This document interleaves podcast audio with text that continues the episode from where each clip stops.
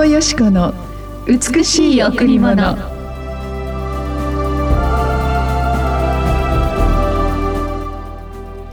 いつも喜んでいなさい。絶えず祈りなさい。すべてのことにおいて感謝しなさい。これがキリストイエスにあって神があなた方に望んでおられることです。いつも喜んでいなさい。絶えず祈りなさい。すべてのことにおいて感謝しなさい。これがキリストイエスにあって神があなた方に望んでおられることです。第一テサロニケ5の16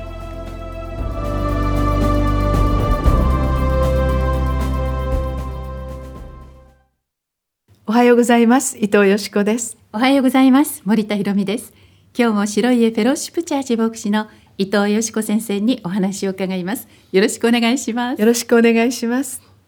えー、いつも神様が私たちに望んでおられることって何だろう、うん、イエス様が今日私に望んでおられることって何かなって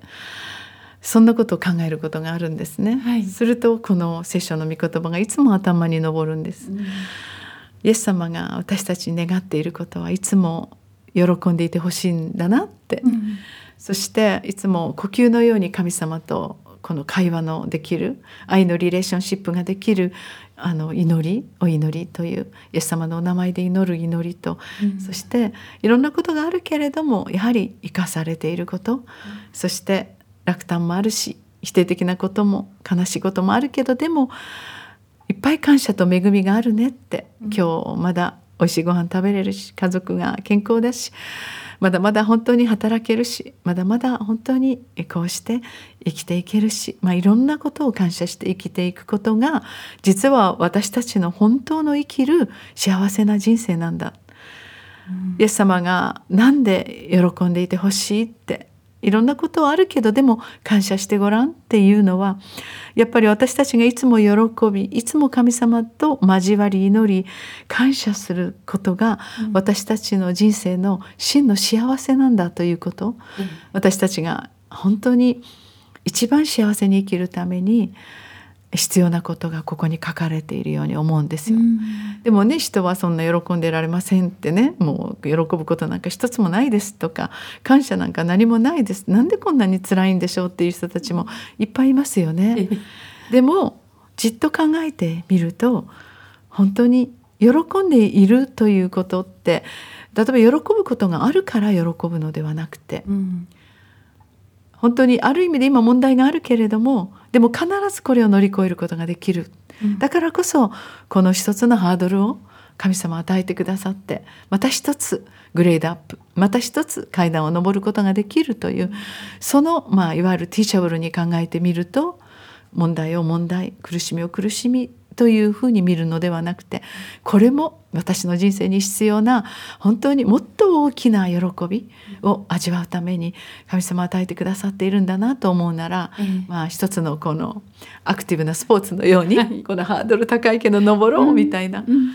そうですね。ですから喜びがあるから喜ぶ人生はあまりにもシンプル、まあ、もちろんそれは私たちの本来のアイデンティティですが。でも喜ぶことがなくても喜んでいる人、うん、うん、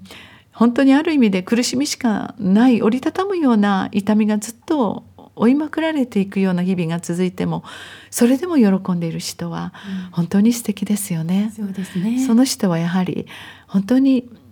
神様との深い関係がある人じゃないかなと、うん、私はイエス様によっていつも辛い時にね、うん、イエス様助けてくださいって祈るんですよ、ええ、そうすると必ずイエス様が助けで送ってくれたりまた深刻な問題があると祈ってくださいって、でまた本当に今痛みの中にある人がいると一緒に祈ってくださいとお願いすることができ、祈り合う関係があるじゃないですか。そうですね。そうするとその祈りに応えてくださる神様がその祈った人ともっと深い豊かな愛の関係を結ぶことができる。本当に祈りを通して喜びが与えられ神様と交わることを通して小さなこんなことも感謝できるというのが実は本当になんか私たちの人生なのかな本当に問題のない人生なんかない、うん、災いのない人生なんかありえない。誰もが皆いろいろな涙や痛みに遭遇します。でもそれをどのように生きるかという、ええ。うん、問題を直視するだけではなくて、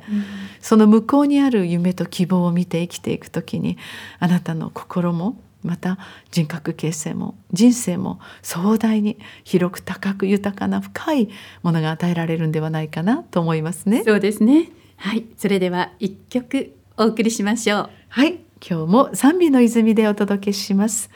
ここに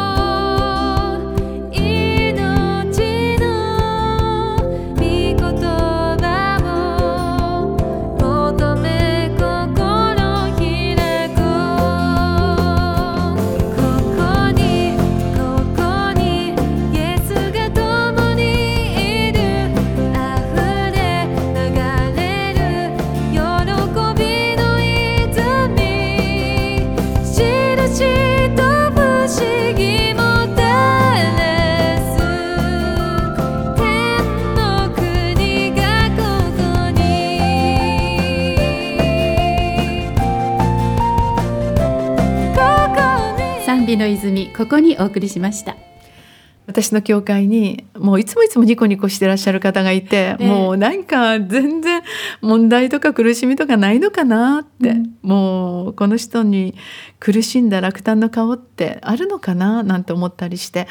ある時ふと本当に膝を突き合わせてその方とお話をしているとその笑顔の向こうにうん。本当に大変な人生を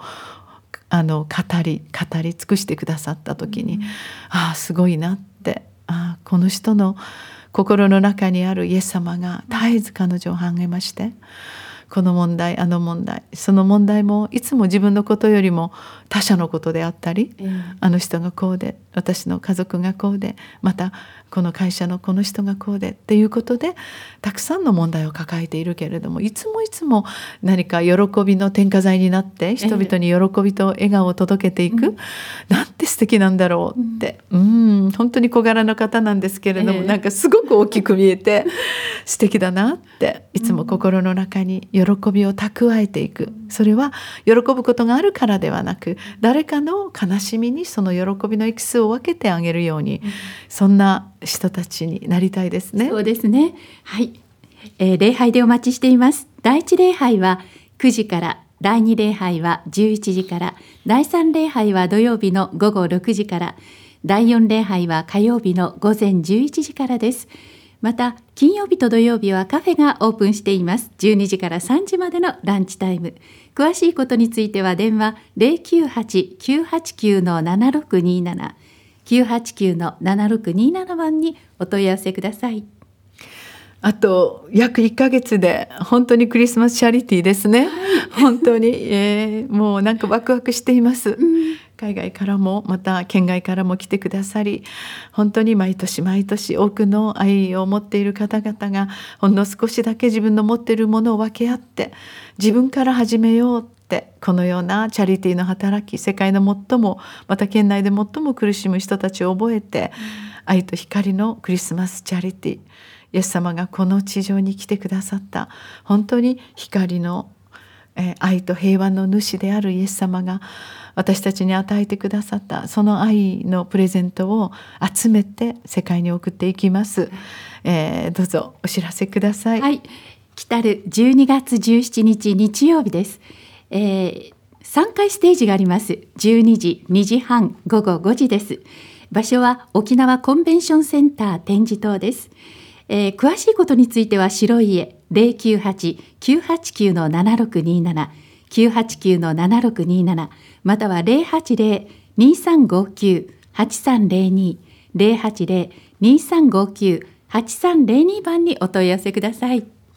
このリストバンドがええいろんなところであの見えててこの間ちょっとあのマーケットに行ったら「はいあら?」って言ったら「同じですね」って見てで以前行ったんですよっていうことで、うんあのあのなんてフードコートがとっても楽しかったとか、あの言ってくださって、ええ。今回もものすごく美味しいものをさらに今まで以上に美味しいものをってすごく考えてくださって、美味しいもの尽くしに、あのしてくださるようです。またステージの方も本当にみんな心を込めて祈りながら、